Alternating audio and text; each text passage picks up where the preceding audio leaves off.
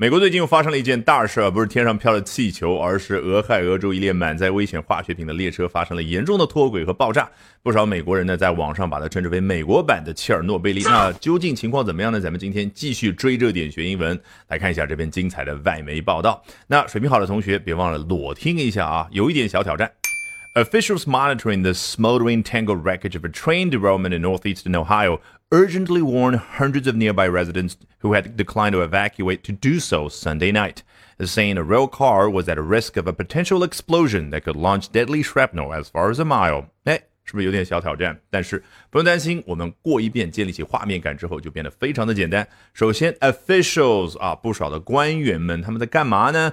啊，monitoring something 啊，monitor 做名词指的就是，比如说我现在正在看着这个显示器，哦，某一个地方有监控的那个信号进来，这个显示器本身就叫 monitor，那我看着盯着这个动作就叫 monitor，所以紧密的关注着。哎，他们关注的是什么呢？The smoldering tangled wreckage of a train derailment in northeastern Ohio。哎，关注的是发生在美国东北部。俄亥俄州的一次 train derailment 列车出轨的那个结果啊，derail 是那个动作，derailment 最终的结果，可以这样直接说，但这儿说的很具体，是这个列车出轨结果的具体的 wreckage，也就是列车的残骸。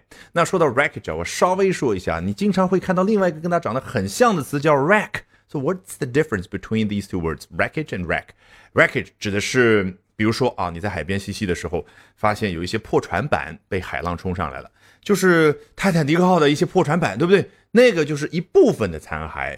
而如果啊，詹姆斯卡梅隆导演一起带你下潜到两千多米深处的北大西洋的海底，然后看到了泰坦尼克号那个几乎完整的船的话，那个就叫 wreck。而 wreck 这个词呢，不光和 wreckage 这个区别，它还可以表达说一艘船也好，一列列车也好，飞机也好。遭到破坏或者失事这样的一个结果，这样的一个过程。所以呢，美国人特别喜欢用 train wreck 这样的一个词组呢，来表达我们中文当中说某某人翻车了啊，不是说他真的开车翻车了，而是比如说周老师昨天晚上直播的时候翻车了啊，出了洋相。哦，That was a train wreck last night in Albert's live stream。好，那我们回到这个句子，看的是 wreckage of a train derailment，前面有两个形容词，第一个叫 smoldering，第二个叫 tangled。tangled 呢，我们已经很熟悉了，前一段时间好像是讲到有一部电视剧的时候说到过啊，那个情节非常的错综复杂，哎，那个结果就叫 tangle，看来也可以做动词 tangled。smoldering 这个词呢，来自于 smolder 这个动词，原本指的是一样东西在那儿烧，但是你看不到明火，只看到浓烟滚滚。啊，所以正因为这一层意思啊，表达是闷烧，对不对？它也可以用来表达闷骚 啊。我清晰的记得《老友记》好像是第八季吧，啊，有一个非常经典的画面，就是 Rachel 啊回到了这个公寓的时候呢，看到了她当年的高中同学 Will 啊，是由时任 Jennifer Aniston 的老公啊，这个布拉德皮特所主演的那位。然后布拉德皮特看到当年喜欢欺负他的那个 Rachel 怎么样？那个样子，Rachel 在旁边说：“Wow, still got that sexy smoldering thing going on.” Wow, really got that sexy smoldering thing going on. 啊，说他看上去很性感，然后呢，有一点啊闷骚，就发出那种气质啊。所以英文当中有 smoldering hot 这样的一个词组。当然呢，smoldering 也可以表达一个人生闷气，是不是都会容易理解？都跟一样东西。没有明显的在燃烧，而是在那儿通过浓烟滚滚，让你感觉它在燃烧啊，这个画面感相关。好，刚刚说了半天，只是交代了 officials 这些官员们他们所处的状态，那究竟他们做了什么事儿呢？Urgently warned hundreds of nearby residents，他们急切的对于当地的数百甚至上千名居民发出郑重的警告。哎，这些居民此前的状态啊，who had declined to evacuate，他们此前是拒绝撤离。然后呢 ？Oh, they, these officials urgently warn them to do so，让他们要去那样做，也就是让他们去 evacuate。所以这个地方的断句啊是需要注意的啊。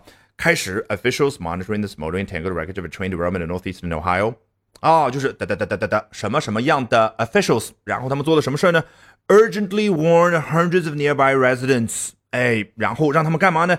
To do so。 也就是 to evacuate，这就是断句。只不过当中你可以快速念一遍，Who had declined to evacuate 好是修饰了一下那些 nearby residents。嗯，那具体发出警告的时间是 Sunday night 啊，是周日的晚上。好，与此同时呢，这些官员还说到了什么事儿呢？Saying a rail car was at risk of a potential explosion that could launch deadly shrapnel as far as a mile。这部分就比较简单，但是英文句子呢，哎，这种节奏感我们再一次的接触了。他喜欢拖出个小尾巴。与此同时还说到了 a rail car，相当于 a rail carriage 啊，一节车厢。啊，就是在铁路上的铁轨上的一节车厢啊，会有一个比较大的潜在爆炸的风险。那这是什么样的一次爆炸呢？它能够把致命的弹片啊发送到远至一英里以外的地方啊。Shrapnel，我们看那些战争片的时候会经常听到这样的一个词。好，那从头到尾我们再来裸听一遍。你不光对于句型的结构有更好的把握，更主要的是头脑里面会出现画面感。So here we go. Officials monitoring the smoldering, tangled wreckage of a train derailment in northeastern Ohio urgently warned hundreds of nearby residents who had declined to evacuate to do so Sunday night, saying a rail car was at risk of a potential explosion that could launch deadly shrapnel as far as a mile. 好，如果喜欢我讲各种有趣的英文知识，一定要记得关注我的微信公众号 Albert 英语研习社啊，Albert A L B E R T。接下来连续三晚，每晚的八点钟，我将通过免费直播公开课的形式和大家去分享，究竟怎么样能够通过啊这些时下的热点话题，高效的啊去啊提升自己的阅读水平的同时，提升自己的口语和听力水平啊，只需要关注我的微信公众号 Albert 英语研习社。